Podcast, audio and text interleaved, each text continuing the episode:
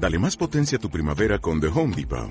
Obtén una potencia similar a la de la gasolina para podar, recortar y soplar con el sistema OnePlus de 18 voltios de Ryobi desde solo 89 dólares. Potencia para podar un tercio de un acre con una carga. Potencia para recortar el césped que dura hasta dos horas. Y fuerza de soplado de 110 millas por hora. Todo con una batería intercambiable.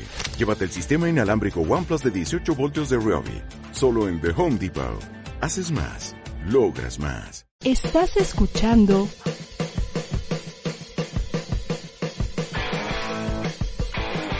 ADR Networks. Seguimos activando tus sentidos. Pues ya aquí estamos activando nuestros sentidos en un programa más de confesiones. Eh, al parecer, eh, Manu Martínez tiene un poquito de problemas con el Internet. Esperemos que se pueda conectar con nosotros pronto. Y bueno, les damos la más cordial bienvenida a Confesiones, ese programa que es su programa favorito, el que más les gusta ver por ADR. Y este, y bueno, pues como saben, este, pues justamente hoy es el Día Mundial de la Osteoporosis y ayer fue el Día Mundial de la Lucha contra el Cáncer. Dos problemas que aquejan a la mujer y que bueno, pues tenemos que estar atentas, atentos, los familiares, las parejas, todos debemos estar atentos a estos dos problemas de salud que pues aquejan, pues de alguna manera más frecuentemente a la mujer. Así que, este, pues a echarle ganitas a cuidar los huesos y a la detección oportuna en cáncer. Tócate, dicen, tócate, o sea, hay que explorarnos, hay que tocarnos para pues que este problema cada vez sea menos. Eh, y bueno, vamos a darle la bienvenida a nuestros primeros dos invitados. Es que tenemos casa llena, tenemos mucha gente que, quiso estar con nosotros. Eh, ellos son eh, de, de coordinadores del programa de migración de eh, Ayuda en Acción México de esta organización y justamente nos van a platicar sobre eh, la migración y los derechos humanos, que bueno, como saben, aquí en México ha habido una de serie de caravanas y caravanas desde el año pasado, aún a pesar de la pandemia, este, de migrantes que vienen de Centroamérica eh, a, a, cruzar por México para llegar a Estados Unidos. Y en Europa no se diga, muchísima gente de, de Medio Oriente, donde las cosas también están muy, muy, muy difíciles, pues está migrando a, hacia Europa, ¿no? Hacia la comunidad europea. Entonces, pues le damos la bienvenida a nuestros invitados para este platicar sobre esto. Manu, ya estás aquí, bravo este, para platicar. Hola, este ¿cómo están? Buenas tardes. Buenas tardes. Hola, buenas tardes. Bueno, pues estábamos, estábamos diciendo que, que pues hoy, hoy es el Día Mundial de la Osteoporosis y hay que tener cuidado con los huesos. Y pues también ayer fue el Día Mundial de la Lucha contra el Cáncer. Así que, pues, dos temas para las mujeres. Eh, Mayra, hay que tener cuidado, este, hay que cuidarnos también los hombres, porque la osteoporosis y el cáncer de mama también les da a los hombres con menor frecuencia. Y Manu, pues, ¿qué te parece que empecemos a platicar con Miguel Ángel y con Mayra sobre la migración, sobre este problema que está en todos lados, ¿eh? no solamente en México. No, te escuchamos, Manu. A lo mejor le llega, tiene delay. Tengo, tengo, creo que tengo muy, muy, muy, sí. Sí, ¿verdad? Te llega tarde la información. Pues Miguel Ángel y Mayra. Voy a salirme, voy a tratar de regresar. Ok, Miguel Ángel Colín y eh, Mayra Olivares, muchísimas gracias por estar con nosotros. ¿Qué ha pasado, eh? ¿Qué está pasando? Nos queremos ir a otro lado porque es, es pobreza, es delincuencia, es temor, Cuéntenos. Hola Susana, ¿cómo estás? Eh, pues sí, justo eso, es un problema que se está volviendo más actual, eso ya tiene muchos años, pero creo que con las migraciones que están surgiendo en estos últimos meses ha explotado más, más el tema, que para nosotros no es un tema nuevo, ¿no? Las migraciones a Estados Unidos por parte de mexicanos ha sido histórica, claro. y por parte de gente de Centroamérica igual. México es un país de, de paso, como ahora lo estamos viendo en el foro, y casi todos coordinan, ahora el país ya es un lugar donde quieren vivir, una porque se les facilita el idioma y culturalmente es, es similar. Creo que se está volviendo también eso atractivo o más fácil, cómodo para la gente. Entonces, eso es parte del foro. Claro. Y aquí una cosa muy importante y para lo que funciona, eh, bueno, esta eh, entrevista está en el marco del foro internacional. Que están eh, llevando ahorita, ¿verdad? En este momento. Que en este momento estamos,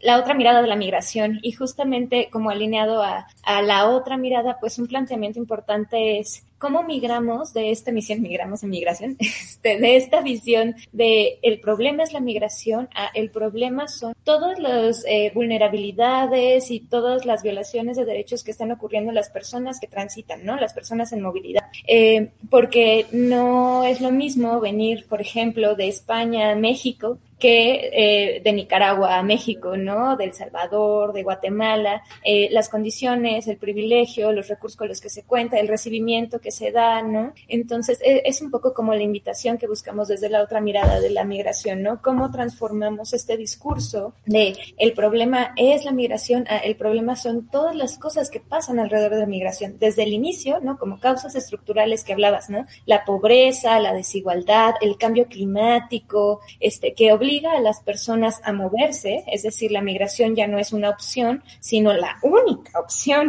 ¿no? Este, lo único posible, porque si me quedo en mi lugar de origen muero, y entonces lo que me queda es eh, como opción transitar por un, eh, por una ruta migratoria eh, muy peligrosa, ¿no? con muchas eh, violaciones de derechos humanos en el camino, este, expuesta a crimen organizado, a pandillerismo, a discursos xenófobos, ¿no? Entonces, e, eso es eh, muy importante colocarlo sobre la mesa. Y alineado a esta primera pregunta que hacía Susana sobre eh, ahora vemos más migración, sí, justamente en el marco del foro, uno de los ponentes eh, de los 30 expertos en migración que han estado participando en este espacio, mencionaba que este año, 2020-2021, ha sido uno de los años que hemos recibido más población migrante 20 años, ¿no? Estamos hablando de una tasa de variación del 66% que es aumentado en dos terceras partes. a pesar de la pandemia, ¿eh? A pesar de la pandemia. Incluso uno de los grandes debates es cómo la pandemia invita, ¿no? O, o genera que las condiciones de vulnerabilidad se perpetúen y mi única opción sea eh, migrar aún con COVID, ¿no? Eh, es que, verdaderamente, perdón, buenas tardes. Eh, verdaderamente, como dices, la pandemia, eh, por un lado, eh, incentivó, yo creo, ¿no? Esta parte de la migración, porque mm, las economías en general, si ya de por sí son una, economías sobre todo muy dañadas, eh, con muy poca generación de riqueza, la pandemia intensificó esa parte. Entonces la gente tuvo que salir de sus países, tuvo que salir de sus regiones, de sus pueblos, a buscar otras opciones, ¿no? Yo creo que todos somos migrantes de alguna forma. Perdón, yo, yo la verdad es que me perdí un poquito la, la entrada. Pero bueno, pues yo puedo hablar de mi experiencia. Yo soy migrante, aunque estoy dentro del mismo país, pero yo tuve que salir de un, de un estado donde obviamente si yo me quedaba en ese estado, no iba a tener yo oportunidades de trabajo, oportunidades de crecimiento. Aunque tenía yo una licenciatura, no tenía yo posibilidades de desarrollarme profesionalmente allá porque las oportunidades son muy pocas y entonces tienes esta disyuntiva de repente, ¿no? Es decir, te sales de tu lugar de origen a buscar una mejor opción de vida, en este caso para venir a la gran ciudad de México, este, y, y, y desarrollarte profesionalmente, o quedarte en tu estado trabajando de otra cosa, eh, con muy pocas eh, eh,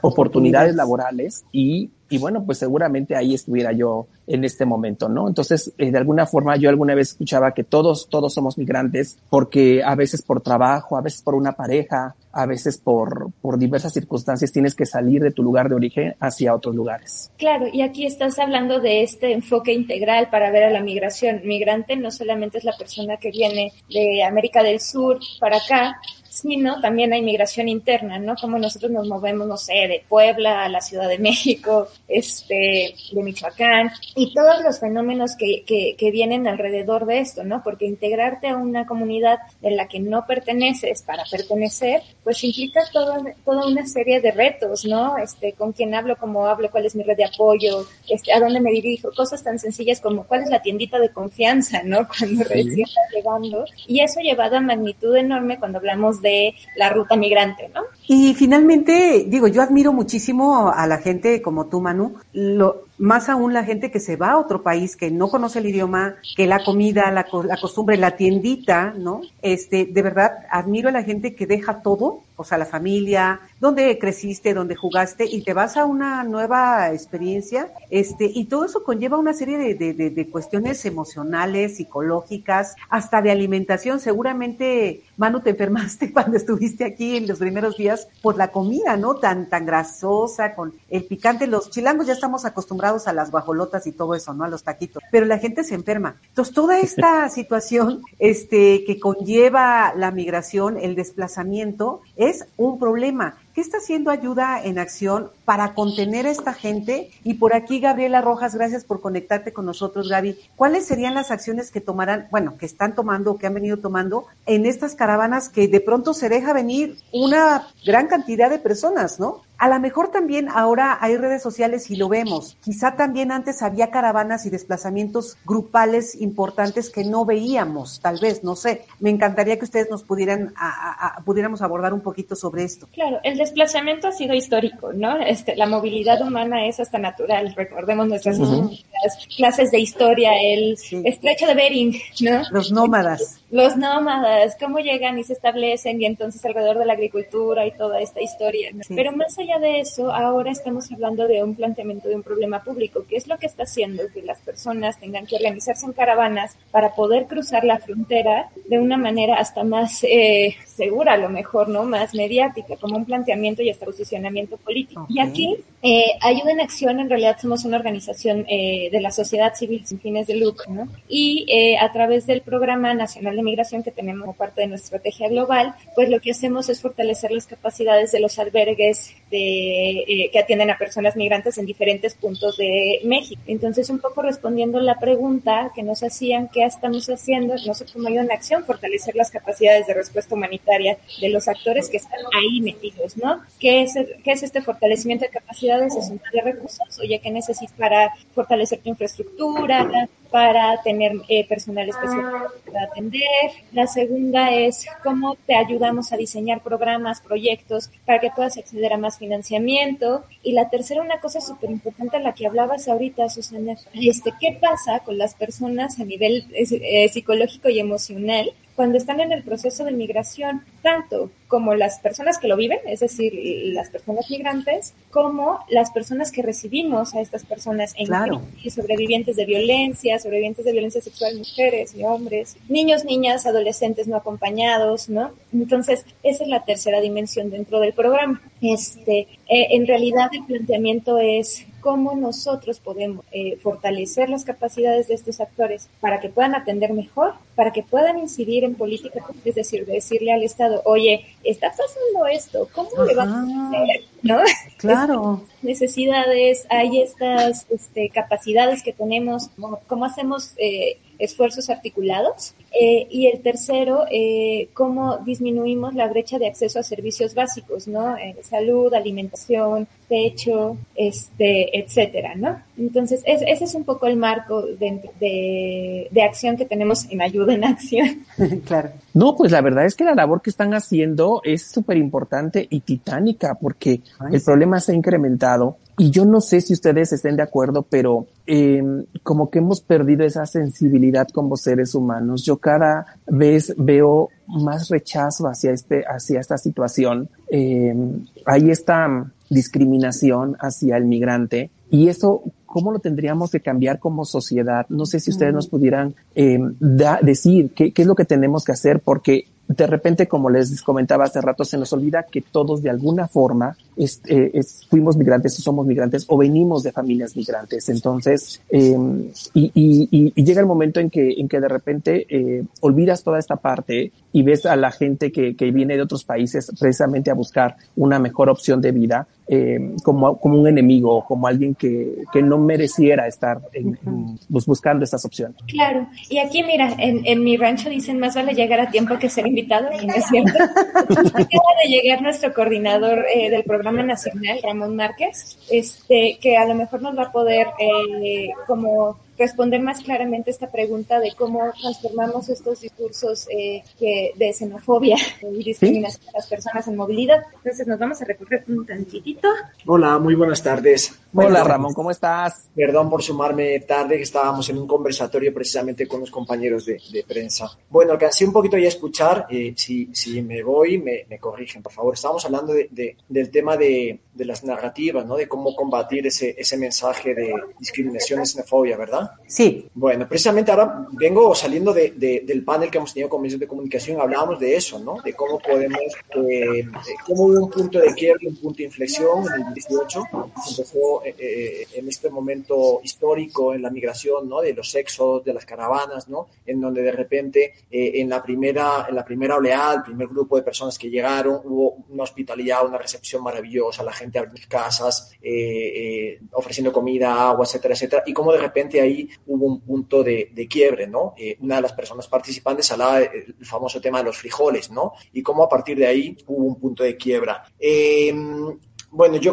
yo creo que debemos de, desde, la, desde las organizaciones eh, eh, de la sociedad civil, las ONGs, necesitamos eh, trabajar mucho en construir mensajes comunicativos, empáticos, de bienvenida, de acogida con ustedes. Tenemos que ir de la mano y tenemos que acercar posturas. necesitamos también, salía como conclusión allá, ¿no? ponernos en pie de ustedes y entender que hay veces que tienen que acceder a testimonios, a albergues, a espacios donde las personas migrantes están y obviamente sí eh, a estas personas cómo acercar posturas, ¿no? También se hablaba mucho de cómo eh, una de las conclusiones del foro eh, del conversatorio periodístico era cómo eh, podíamos también trabajar con algunos de los medios de comunicación para, pues, un poco construir narrativas diferentes en donde las propias personas que a lo mejor no están tan cercanas al tema de la movilidad humana o el tema de derechos humanos, que cubren temas muy amplios, pues también pudieran, eh, pudiéramos explicarles el, el, el, contexto, ¿no? desde propias visitas acompañadas por organizaciones civil,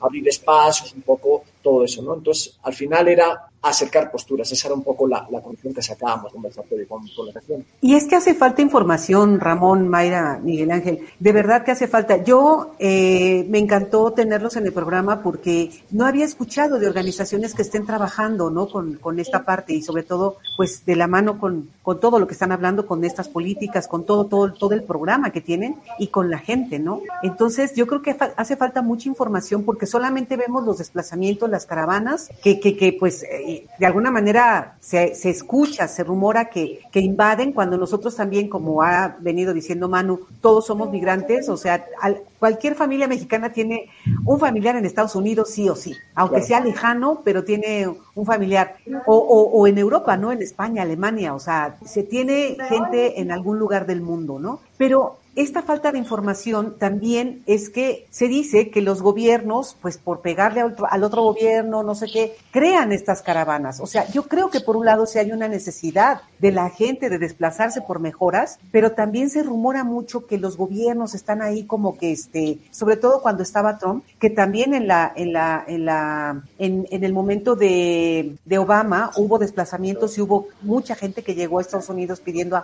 asilo. Este, se hablaba de que con Trump pues estaban haciendo como Centroamérica esta lucha, ¿no? Para desestabilizar. ¿Qué tanto hay de esta información? Y también si en algún momento nos pueden compartir sus redes sociales, ¿dónde podemos acceder a más información verdadera, o sea, fundamentada? Este, claro. de lo que ustedes están haciendo. Claro, eh, eh, qué, qué, bueno eso que comentas, ¿no? Porque eh, pareciera que las caravanas comenzaron en el año 2018, ¿no? Eh, y, y, hubo como una instrumentación política con todo el tema de las caravanas, ¿no? Eh, a mí me tocó cubrir un, un, un, momento de caravana, ¿no? Y esto fue ya en el 2014, en, en, la Semana Santa en abril del año 2014, ¿no? Eso mucha gente no lo recuerda, a lo mejor no, no, no está muy documentado, pero si vamos a, lo, a las notas de prensa, ahí hubo una caravana que salió del sur de México, que, que de Guatemala entró sí que hizo toda la parte de Veracruz, llegó a la Ciudad de México, llegaron a la Ciudad de México 1.200. Por primera vez consiguieron, se sentaron con las autoridades eh, y consiguieron un documento de regularización migratoria, ¿verdad? Entonces, eh,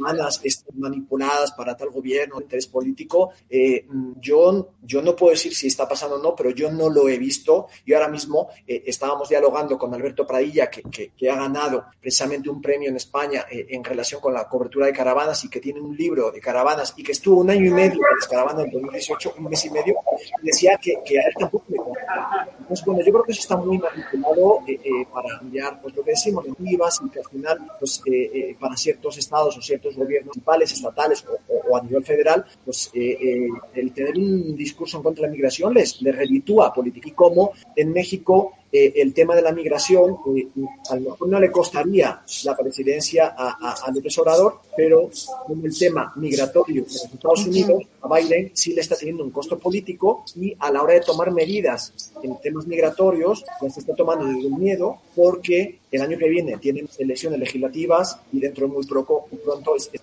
ya están pensando la reelección, ¿no? Entonces, al final, creo que, que sí, volvemos a lo mismo, ¿no? Desde las propias organizaciones, de las casas del migrante, los albergues, tenemos que trabajar desde la base, o sea, tenemos que empezar a mirar en nosotros y nosotros mismos, tenemos que empezar a construir mensajes comunicativos para hacer alianza con ustedes, ¿verdad? Y que esa información llegue a ustedes y que ustedes puedan tener información directa, un canal directo, en donde siempre desde el respeto y desde la sensibilidad podamos contar qué es lo que está pasando. Esta gente ni viene a invadir, ni viene a robarnos los, los, los, los puestos de trabajo, porque esta gente lo que quiere, si le das la posibilidad, es transitar por México y pedir protección a los ¿no? Ese sería el fin del 90% de las personas de estas caravanas. Y cuanto a las redes sociales, Miguel, ¿tú puedes compartir, por favor? Sí, estamos en Instagram, estamos en Instagram, en Twitter y en Facebook como Ayuda en Acción México. Eh, la gente si quiere apoyarlos, ¿cómo se puede apoyar a Ayuda en Acción? Eh, este es un tema, hay gente que nos escribe por redes sociales con mensajes, eh, quizás su bebé o un familiar, un tío, un papá necesita ayuda, pero la organización solamente maneja, eh, hay un título que se llama padrinamiento, donde tú puedes aportar una cantidad, ya sea mensual o anual, para apoyar a niños en ciertas comunidades de una región, de Puebla. Nosotros somos una organización de segundo piso, quiere decir que recibimos recursos y los distribuimos en organizaciones de la zona. Entonces, eh, si quisieran hacer un proceso donativo, la página de, Inter de Ayuda en Acción México viene el link de donar y entonces a partir de ahí, en el proceso de apadrinamiento, es como se eh, canalizan los a estas eh, de bases. Pensemos eh, en ayuda en acción más bien como un eje articulador, ¿no? De, en diferentes, porque además somos una organización que tiene programas, el Premio Nacional de Migración es un pedacito, un pedazo en realidad, este, y, y, y bueno, esa, esa es como la vía, ¿no? Este, página de internet, por aquí, y, este, y ahí podrán este, realizar el proceso. ¿Qué, ¿Qué, esperan, Ramón, eh, del foro? ¿Llegar a algunas conclusiones, llegar a algunos proyectos? Sí, sí, sí, yo creo que ahora, ahora es momento como de, de, de, de asimilar todo, ¿no? Han sido eh, dos días muy intensos con, con una participación maravillosa, ponentes de, una gran experiencia, un gran recorrido en el tema de la movilidad humana. Yo creo que ahora nos toca eh, sentar eh, bases, reflexionar, eh, qué conclusiones sacamos de todo esto. Yo una cosa con la que me quedo ha sido un punto de inflexión. con el tema de la pandemia se había se, articulado mucho todo el tema de, de, de sociedad civil, albergues, ONGs, academia. Eh, creo que esto ha sido un punto de inflexión porque nos hemos vuelto a encontrar y eso era muy necesario, ¿no? Entonces me quedo como una primera conclusión con todo eso y, y en segundo lugar, pues eh, con cosas como muy concretas, ¿no? De cómo podemos fortalecer alianzas con algunas de las organizaciones que están trabajando en terreno, cómo podemos fortalecer capacidades en organizaciones que están en primer nivel eh, de intervención, en, en, en puntos en, en, frontera sur, en frontera norte, eh, cómo podemos también eh, el pensar en estrategias para activar mecanismos de regularización migratoria más allá de todo lo que tenga que ver con el tema de refugio y garantizar el acceso a protección para personas de acuerdo a los marcos normativos que tenemos en México. Creo que esa sería una de las conclusiones, ¿no? Y, y bueno, desde ahí pues les invitamos también a que eh, sigan a través de nuestra página web porque la idea es de todos estos materiales hacer como pequeñas cápsulas informativas, eh, queremos hacer una memoria, eh, queremos sacar unas conclusiones, entonces desde ahí eh, que eso se pueda sociabilizar y que sirva como un punto de partida y de construcción para todo lo que va a representar el Programa Nacional de Migración de Ayuda Acción de México para el 2020. Perfecto. Pues muchas gracias, gracias por, por esa labor que están haciendo. Y bueno, pues ya vamos a apoyar Ayuda en Acción, ¿no, Susanita? Sí, sí, sí, sí, en lo que podamos apoyarlos con todo gusto. Cuenten con nosotros. Claro, ya nos... cuenten con todo el apoyo. Pues muchas gracias y ya se nos acabó el tiempo. Vamos a ir a un corte. sí, gracias.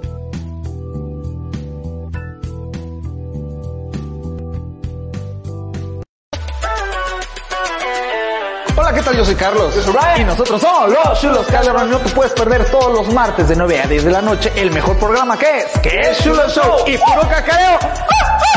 ¡Vámonos! Hola, ¿qué tal? Somos Erika Ponte y Pablo Reina. Acompáñenos todos los martes a las 8 de la noche en el lado B. Para darle vuelta a la conversación. Los esperamos.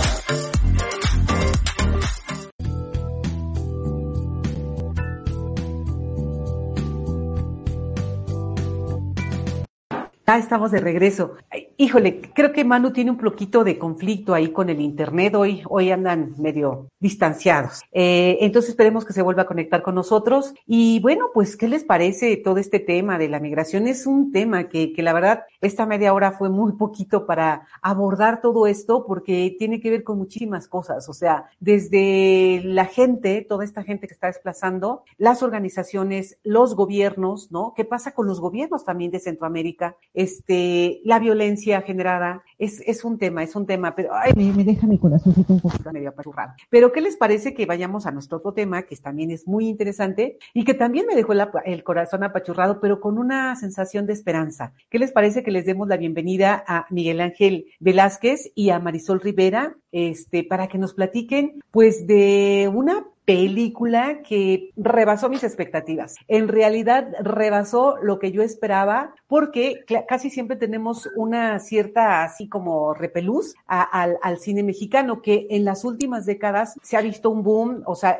pero luego los directores se van a otros este, países, ¿no? A, a hacer cine a, a a, pues a, Europa, a Estados Unidos, yo qué sé. Víctor, Marisol, bienvenidos a Confesiones, gracias por estar con nosotros. Manu tiene problemas en su conexión, entonces no, esperemos que se conecte con nosotros. Pero la verdad estoy súper emocionada de platicar con ustedes. ¿Cómo están? Ay, pues muy bien, muy, muy, muy feliz de volver a ver a Víctor ahora por aquí y para platicar de este proyecto que yo abrazo con tanto, con tanto amor eh, porque, porque Víctor es, es una, es una estrella, es una estrella de, de, de, muchas cosas en, en toda esta película, ¿no? O sea, Víctor se merece mucho, mucho, mucho más crédito del que se, se nombra ahí en los créditos finales de esta película. Y bueno, me, me encanta siempre explicar de esta película con él. Generalmente los, los actores odian a sus directores, Víctor. este, y bueno, tengo la experiencia de hace muchos años cuando yo hacía teatro, que si sale bien la, la obra, este, bravo por los actores. Si sale mal, ah, ese director no supo dirigir a los personajes o a los actores y no sé qué. Pero la verdad, te estoy conociendo, Víctor, este, eres muy joven, ¿no? Eh, entiendo que es tu primer película, tu ópera prima. Este, sí. no, bueno, la producción me dejó impactada para hacer cine mexicano, donde no hay recursos nunca, nunca para, para el arte, ya sea teatro, cine. Bueno, Marisol la veo en, en la tele, o sea, en los comerciales, en algunas este, telenovelas o cuestiones así. Es una cara conocida y a mí me parece una, una muy buena actriz, pero le sacaste algo que yo no le había visto, Víctor. Le sacaste algo, esa seriedad, o sea, porque es una niña linda, ¿sabes? O sea, su sonrisa, no sé qué. Entonces ya la quieres, ¿no? Ya la quieres. Y de pronto aquí verla seria, verla sufriendo, con un gesto de me está cargando, ¿no? Le sacaste algo bien interesante, Víctor. Pues yo creo que es al, crédito de Marisol. O sea, Marisol es una actriz muy talentosa, eh, sin duda alguna. Eh, pues digo, yo, yo antes que nada quiero agradecerle a ella porque se subió al barco con, yo digo que, que con una eh, pasión bien grande y una furia que, que, no es fácil de encontrar, ¿no? Eh, yo creo que eso le, le, aportó definitivamente mucho a la película y en muchos sentidos eh, la transformó, ¿no? O sea, uno siempre como que escribe algo pensando que está en la mente de uno, pero cuando lo avientas hacia la realidad y partes con los demás, pues cada uno lo hace parte de sí. Eh, y claro. eso es lo bonito del cine, pues, o sea, y de, y de en general cualquier obra como colaborativa, ¿no? Y yo creo que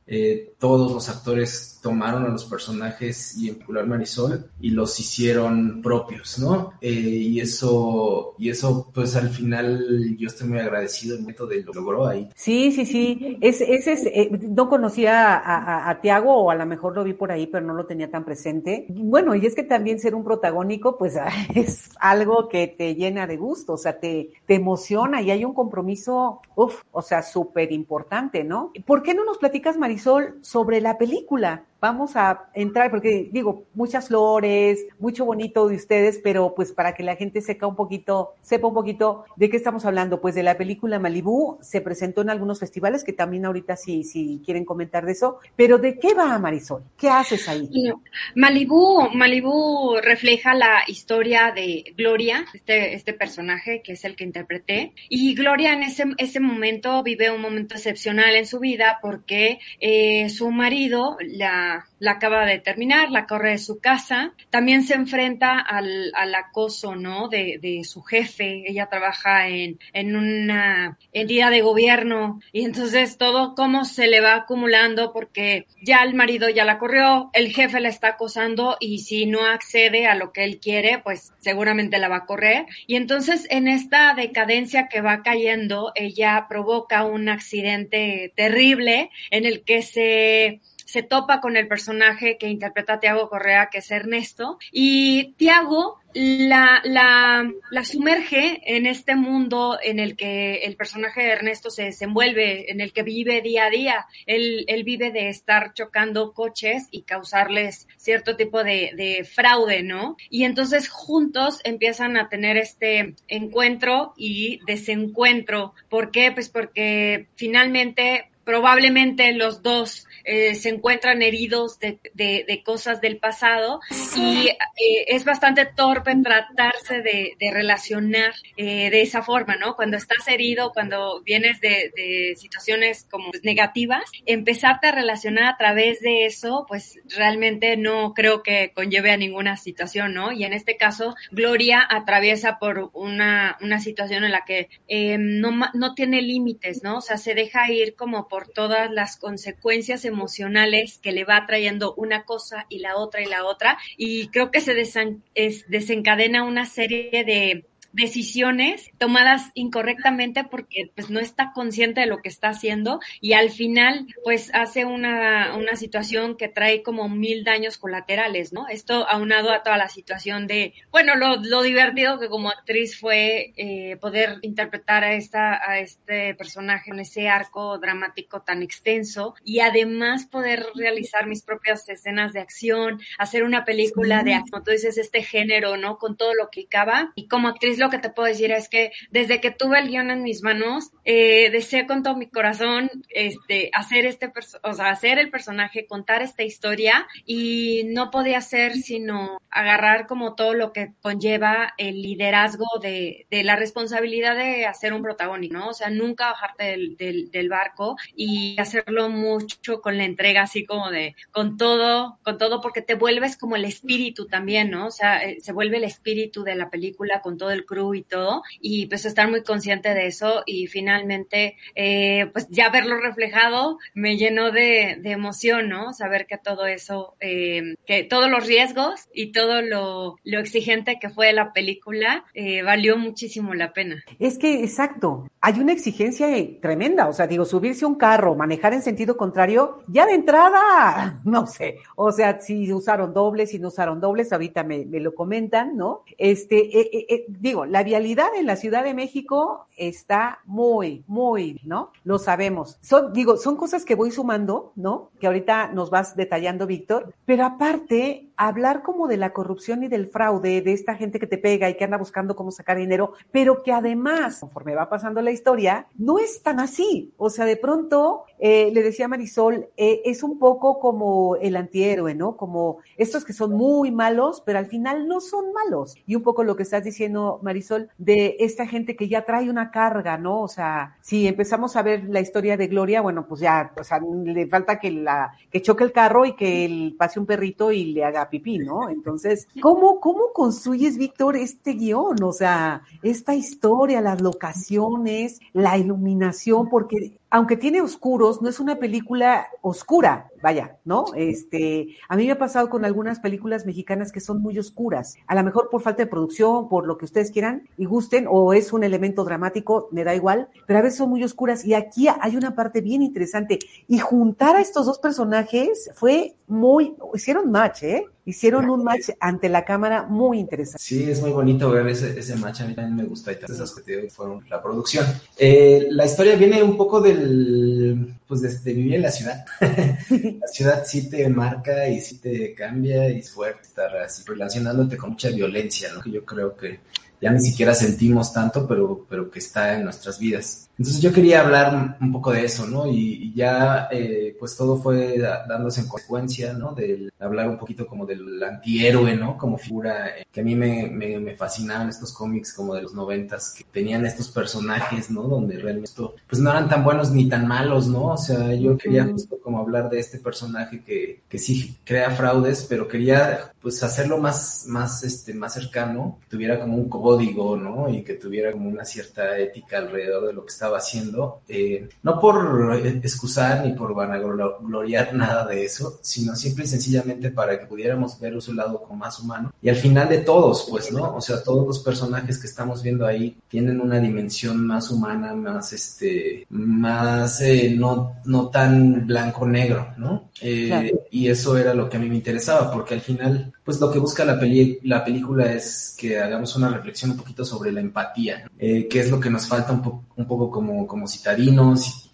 eh, como tener un poquito más de conciencia del otro para poder lograr cosas este, pues mejores o tomar mejores decisiones, como dice, como dice Marisol, ¿no? Eh, eh, y yo, yo quería más bien explorar un poco eso y ahí fue como fue surgiendo pues todo, todo el... Sí, la verdad es que algo, algo que es así un hallazgo que me encantó es que no es predecible y me encanta lo que no es predecible, o sea, porque uno va formándose, o sea, sobre todo la gente que nos gusta meternos al personaje y meternos a la historia, dices, ah, le va a pasar esto, ay, ahorita se va a caer, ay, ahorita no sé qué, y de pronto fue de, ay, canijo, o sea, no me esperaba esto, ¿no? Tampoco me esperaba el otro. O sea, la parte de, del papá me dejó así en shock. La parte del papá, es ahí justo ahí, e, en esa parte que, que, que estamos viendo este, este actor, me dejó en shock de, wow, y con esta otra parte también de alguna manera espiritual de su hija, ¿no? De me necesito ir, pero no me dejas. Fue así de, güey, o sea, no, no, no, me encanta encontrar esas conexiones que no están dichas, pero que están ahí tan evidentes. No, no, no, es que estoy sigo, me voy a poner otra vez emocionada como, como cuando la vi. Cuéntenos, ¿en, qué festivales han estado? Sí, eh, pues la película estrenó en el Festival de Guanajuato, eh, que acaba de ocurrir hace este, un mes. Eh, esa fue, ese fue su estreno. La verdad es que lo que comentas es muy bonito escucharlo porque sí, este, pues la película es una película inusual. Yo ya ha sido difícil como encontrarle el camino porque pareciera que, el, que si no está siguiendo como esta, esta ruta ya trazada para las películas mexicanas o del lugar que sean, bueno, pues, pero sobre todo mexicanas, eh, que si no es una comedia romántica o es o no es una película de pornomiseria eh, de las que hablas, así, eh, es muy difícil encontrar eh, los caminos, ¿no? Ahora, por ejemplo, se han abierto como festivales más de género y así, pero solo como para el terror, ¿no? Entonces nosotros que estamos de alguna manera abriendo una brecha nueva, ¿no? Muchas de acción mexicana y que tengan este, esta otra característica que tú dices que, eh, que te sorprendan y que van eh, llevándola por otros caminos. O sea, yo creo que la película sorprende por esto no está siguiendo como ningún canon, ¿no? Lo que está haciendo es como proponer una cosa muy libremente, pero también al hacer eso y proponer libremente, eh, la gente también puede desconcertarse, ¿no? O sea, la verdad es que yo creo que como espectadores somos más evolucionados de lo que los distribuidores o los exhiben pensar, ¿no? Eh, pero no dejan de pensarlo así de todas formas. Nos ha costado trabajo eh, encontrar la salida ya comercial, que es lo que nos interesa más. Eh, y, y la verdad es que el Festival de Guanajuato fue una gran cosa para nosotros, porque ellos, como poquitos festivales, tienen una visión muy abierta, ¿no? Muy abierta. Aparte de que es un festival muy, muy importante, de los más importantes que hay en México, también tiene una visión muy amplia, ¿no? De lo que se puede proponer. Y, y ese era como el festival idóneo para nosotros. La verdad es que bien, eh, solo que justo volvemos como a la realidad de, de, de encontrar el camino, ¿no? Porque sí nos ha costado trabajo, como encontrar la ventana de distribución, por ejemplo, porque no está claro para el, bueno, yo me imagino como para los jugadores lo que lo quiere, que quieren más bien como algo muy claro, ¿no? O sea, como de sí, esta es una comedia romántica con estrellas y, y, con una historia como súper lineal, eh, y que si no es así, este, y eso sí me lo han dicho literal, es muy difícil para ellos, ¿no? Y la pandemia, pues eso hizo que también hubiera menos ganas de arriesgarse. Entonces sí, eh, eh, pues muy, muy padre por un lado lo, de Guanajuato y por el otro lado dando nuevos caminos, tenemos que abrirnos y que la verdad yo pienso que vale mucho la pena apostarles porque el cine mexicano tiene capacidad para hacer muchas más cosas de la que ser. Claro. Me recuerda esas películas de, de Australia o de algunos países así eh, que, que, que, que, no quieren, eh, no sé, demostrar el hilo negro, ¿no? O sea, que solamente te están mostrando un, un poquito de realidad cotidiana, pero contada sin contar. O sea, también hay imágenes que te dicen tanto que, que, no necesitabas explicar que si Marisol era chiquita y su papá, o que si Tiago o, o, Ernesto, este, su papá le pegaba, o sea, ya está ahí. O sea, todos los personajes están bien plantados. Me encanta esa parte, o sea, e, es que, ay, de verdad me emociona. Ver el trabajo de gente que quiere hacerlo, ¿sabes? Que no es que, ay, bueno, a ver cuánto me vas a pagar y entonces algo y digo, o sea, como mucho cine que hay de, de justo de estos actores de Televisa o de estas televisoras, ¿no? Que les ponen la, la peli, ¿no? Y que hacen hasta uno y dos, o sea, por Dios, ¿no? Entonces, a mí toda esta atmósfera me recordó de, alguna manera esas películas, no sé, de, de, de, de, Australia, no sé por qué se me vino a la mente mucho Australia y esos lugares así que pueden ser sórdidos, pero que no son sórdidos porque tienen algo encantador, ¿no? Entonces está, está bien padre. ¿Qué sigue? ¿Qué, digo, esperemos que se pueda ver pronto en la pantalla grandota ahí en los, estos, este, cadenas de cines, este, ojalá que sí. ¿Alguna propuesta de plataformas como Netflix o estos otros? No está Manu, que siempre me anda regañando por decir nombres, pero bueno, me salió este. ¿Alguna plataforma de esas para que la gente pueda de verdad gozar de un buen arte, de una buena película de hora y media, casi dos horas, de acción, de acción mexicana, de actores mexicanos jóvenes que le echan todos los, la, las ganas, ¿no? ¿Qué sigue? ¿Qué sigue para ustedes, Marisol Víctor? Víctor. Sí, no, eh, bueno, yo, yo, así para la película en particular, eh, la película ahorita la tiene, bueno, no sé si sea correcto decirlo tal, tiene una, una distribuidora grande, o sea, sí la tiene ya. Eh, Perfecto. y sí están ellos empujando por una salida teátrica, o bueno, en cines, antes de salir a plataformas, ¿no? Como tal. Y sí estamos buscando una plataforma también, porque la verdad es que ahorita la vida de las películas está mucho uh -huh. más orientada a las plataformas. Entonces sí estamos en eso, lo que sí es que no está cerrado todavía lo de las plataformas y está buscando todavía. Pero sí va a haber una salida eh, en cines, eso sí. Yo, eh, lo que más seguro es que el primer trimestre del próximo año ocurre. Marisol, eh, perdón. Ah, pues yo pues esperando mucho eh, este estreno comercial de, Malibu y de otra película que trae por ahí también, este, bastante distinta a lo que se pudo haber hecho este, en, en, en cine, ¿no? O sea, no sé, yo creo que de repente ya me metí en un nicho de películas diferentes, ¿sabes? Porque eh, Malibu era mi segundo largometraje que en el que yo eh, en el que yo jugaba y luego vino un tercer eh, largometraje y de verdad es que los tres son como muy distintos al tipo de, de, de películas comerciales o cine complaciente que se hace en México. Entonces, creo que me sigue eso y la verdad yo no le digo que no, porque también ahorita que escuchaba yo a Víctor diciendo de los distribuidores y todo esto, creo que no debemos de dejar a un lado la responsabilidad social que tenemos un poquito, ¿no? O sea, como artistas o como empresarios. Yo entiendo que los distribuidores pues son empresarios y te tienen que ir a, a recuperar el, y a la venta y todo eso, pero pues un poquito de responsabilidad social de, de darle oportunidad a este tipo de historias que hacen que la sociedad re, eh, se vea reflejada, pero que a su vez interiorice sobre cómo se está comportando en el mundo, ¿no? Que te haga reflexionar y que, y que vea eso, ¿no? O sea, que cree empatía de que pues el otro es un ser humano también. Y creo que este, si, si lo logramos, en algún momento todo el mundo va a estar muy feliz.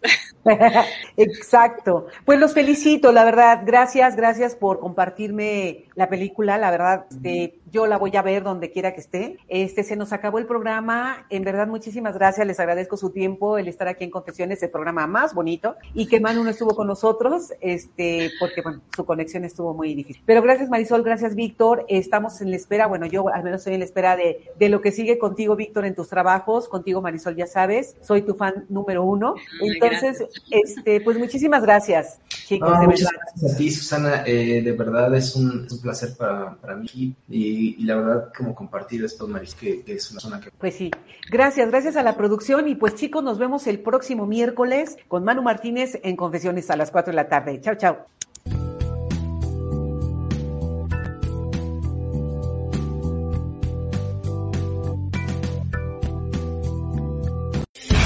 ¡Ey! No te vayas, sigue con nosotros. ADR Networks. Activando tus sentidos. Estás escuchando